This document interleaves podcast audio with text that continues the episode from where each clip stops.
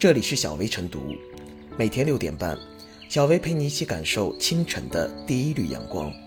同步文字版，请关注微信公众号“洪荒之声”。本期导言：近年来，坊间出现了食品级化妆品的说法，商家宣称这类化妆品原料都是无添加、纯天然的，更安全有效。然而，有媒体记者通过对比多款号称食品成分可食用的化妆品配料表，发现这些号称食品级的化妆品、护肤品，很大程度上只是商业营销噱头。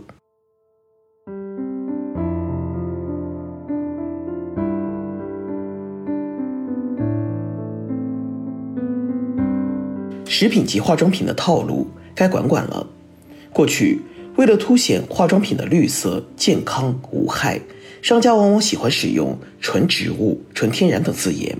如今，随着这些词汇被有关部门明令禁止，一些商家转而寄出了食品级可食用的大旗，极力暗示消费者，产品既然都可以吃进嘴里，用在身上更没问题。实际上，食品级化妆品是一个彻头彻尾的伪概念。根据我国化妆品监督管理条例，化妆品是以清洁、保护。美化、修饰为目的的日用化学工业产品，作为一种化工产品，化妆品与食品属于不同行业，二者使用部位不同，吸收成分不同，所用原料及产品指标要求、进限用要求、所执行的规范检验标准均不一样。因此，从现有的标准及规范来说，并不存在可食用级化妆品这个概念。今年以来。多地市场监管部门就此发布相关消费提示，不过，食品级化妆品的营销套路并未得到有效遏制。记者在电商平台的化妆品类目下搜索“可食用食品成分”的关键词，出现了数十页的结果，其中以口红、护肤品、面膜和防晒霜居多。几乎排名靠前的多个商品的详情页面上均表示，产品成分天然、安全、可食用。我国消费者权益保护法明确规定，经营者向消费者提供有关商品或者服务的质量、性能、用途、有效期限等信息，应当真实全面，不得做虚假或者引人误解的宣传。广告法也明确规定，广告不得含有虚假或者引人误解的内容，不得欺骗误导消费者。食品级化妆品属于典型的虚假广告。有关部门不能止于提醒消费者，必须依法责令商家停止发布相关广告，消除影响，并予以相应处罚。从长远来看，有必要进一步完善相关规定，将食品级可食用纳入化妆品广告禁用语，从而规范营销秩序，维护消费者权益。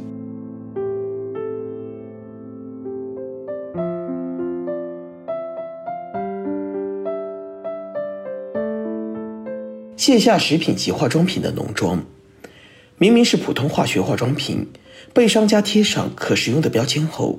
不仅价格上涨，而且销量大增。食品级化妆品市场销售火爆有多种原因。首先，一些商家有故意混淆概念的嫌疑。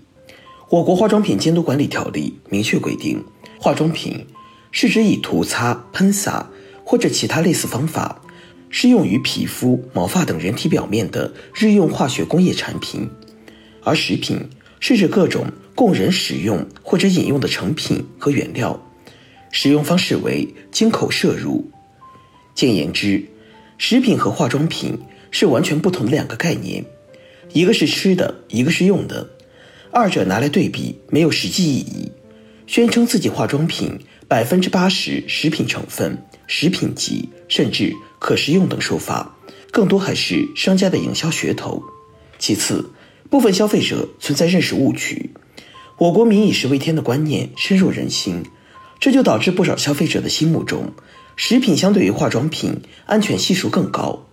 事实上，相对于食品，制作化妆品所用的原料有时候对纯度的要求更高，因为杂质过多会导致化妆品的配方体系出现问题。这也不难理解。食品的基本要求是可食用，越新鲜自然越好。而化妆品必须经过严格科学加工和成分检测，要求可长时间保存。二者的使用方法、作用部位、作用机理等均不相同，不应混为一谈。上述报道中，记者调查发现，目前市场上号称食品级的化妆品，其主要成分依然是化学原料。根据我国相关法律法规规定，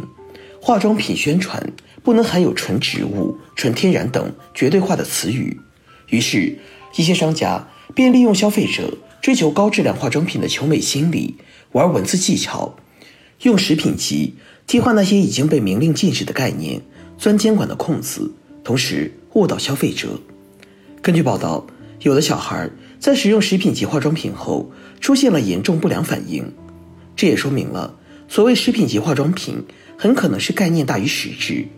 不仅诱导消费者、欺骗消费者，而且。无法保证消费者的使用安全和健康。今年以来，多地市场监管部门已发布消费提示，称不存在食品级化妆品的概念，但要卸下这些化妆品无毒无害、可食用的浓妆，监管还应更有作为。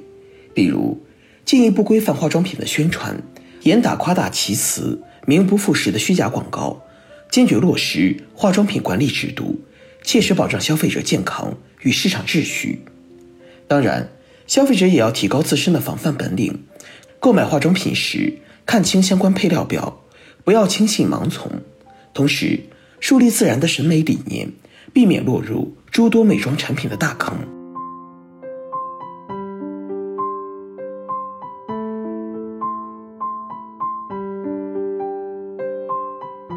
最后是小薇复言，如今一些宣称食品级可食用的化妆品。受到了很多消费者的青睐，甚至销售火爆，成了网红化妆品。但事实上，这些食品级化妆品只是看上去很美，其主要成分是化学原料，食用的话会对身体带来伤害。正如监管部门所称，不存在食品级化妆品，商家号称的食品级化妆品不过是营销噱头，这种做法也涉嫌虚假宣传。食品级化妆品打出可食用的噱头，进行跨界忽悠，比一般的问题化妆品危害更大，忌惮予以遏制。一方面需要给消费者敲黑板补补课，购买化妆品时要理性辨别；另一方面，监管部门也应加大执法力度，严厉打击商家投机取巧，用食品级引发消费者联想、诱导消费者购买的行为。